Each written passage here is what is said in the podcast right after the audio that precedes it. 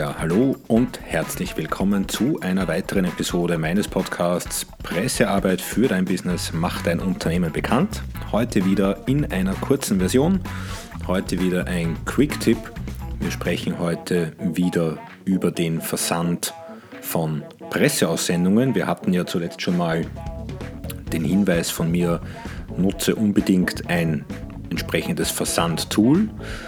Und heute lautet mein Tipp für dich, versende deine E-Mails einfach noch einmal. Und wenn du dich jetzt fragst, wovon redet er jetzt schon wieder, ist es schnell erklärt. Es ist dir sicher schon aufgefallen, wenn du einen Newsletter oder auch eine Presseaussendung an einen Verteiler schickst, der vielleicht schon ein bisschen größer ist, also mehr als ein oder zwei Handvoll an E-Mail-Adressen, hast du vielleicht schon mal einen Blick auf die Öffnungsrate geworfen. Und die Öffnungsrate ist ja etwas, was durchaus ernüchternd sein kann.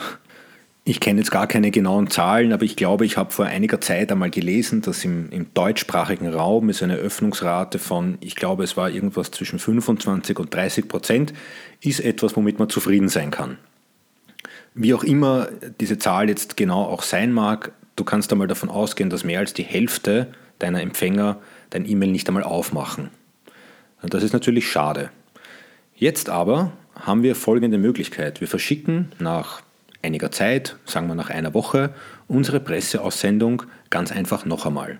Also nach einer Woche deshalb, weil dann ein bisschen Zeit vergangen ist. Du kannst dir genau anschauen, wer hat meine Aussendung geöffnet und wer nicht. Und wenn es dein Kommunikationsanliegen erlaubt, dass du dir eine Woche Zeit lässt, um dann nochmal zu informieren, dann kannst du das natürlich machen. Du verschickst aber natürlich nicht dein, deine Aussendung einfach so wieder wie schon beim ersten Versuch, sondern mit zwei Einschränkungen. Du überlegst dir einen neuen Betreff, einen noch besseren Betreff, also überleg dir wirklich gut, wie du die Journalisten in deinen Text hineinziehen möchtest. Und zweite wichtige Einschränkung, du beschickst nur jene Journalisten, die dein Mail beim ersten Mal nicht geöffnet haben.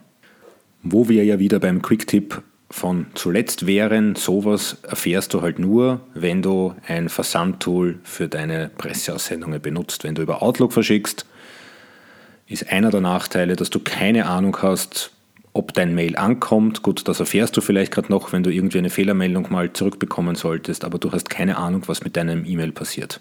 Also wir bedienen uns da eines kleinen, ich sag mal, eines kleinen Kniffs, um unsere Presseaussendung nochmal zu pushen, um nochmal zu versuchen, äh, auf den Schirm, aufs Radar der Journalisten zu kommen. Wenn da jetzt vielleicht eine Journalistin oder ein Journalist zuhört und sich denkt, was für eine Frechheit, der Typ rät den Leuten, uns Journalisten, die immer gleiche Meldung mit neuem Anstrich zu verkaufen, dann muss ich sagen, ja, das tue ich. Umgekehrt, es ist allerdings auch keine Seltenheit, wenn ich auf ein Newsportal gehe und dort im Laufe eines Tages ein und dieselbe Story, aber immer mit einem anderen Aufmacher finde. Und wenn du als Journalist jetzt einwendest, ja, aber es funktioniert, die Leute klicken, muss ich sagen, ja, aber auch Presseaussendungen adaptiert zu verschicken funktioniert. Weil ich habe das ja auch selbst ausprobiert. Ich habe diesen Tipp selbst mal irgendwo erhalten und kann sagen, ich habe das ein paar Mal gemacht und habe damit dann irgendwas zwischen 10 und 15 Prozent an zusätzlicher Öffnungsrate meiner Presseaussendung generiert. Also das ist einmal nicht nix, vor allem wenn man sich vor Augen hält, dass man ja nur wenige Minuten Arbeit damit hat, weil man hat zwei Dinge zu tun, man überlegt sich den besseren Betreff und man verschickt das ganze Ding einfach noch einmal mit ein paar Klicks, aber eben wie gesagt nur an jene Empfänger, die das E-Mail beim ersten Mal nicht geöffnet haben. So, und das war's schon wieder für heute. Aus der Reihe Content-Verwertung einmal anders. Verschicke deine E-Mails, deine Presseaussendungen einfach noch einmal. Wenn du dazu Fragen hast oder wenn du vielleicht einen Tipp hast, den du gerne meiner Hörerschaft mitgeben, mit meiner Hörerschaft teilen möchtest, super, dann schreib mir einfach. Meine Kontaktdaten findest du wie immer in der Episodenbeschreibung. Wenn du darüber hinaus noch Fragen hast, die das durchaus weite Feld der Pressearbeit betreffen, dann melde dich ebenso gerne bei mir. In der Episodenbeschreibung findest du auch wie immer den Link zu meinem Mentoring-Programm, das so heißt wie dieser Podcast Pressearbeit für dein Business, mach dein Unternehmen bekannt. Ich freue mich aufs nächste Mal. Bis bald.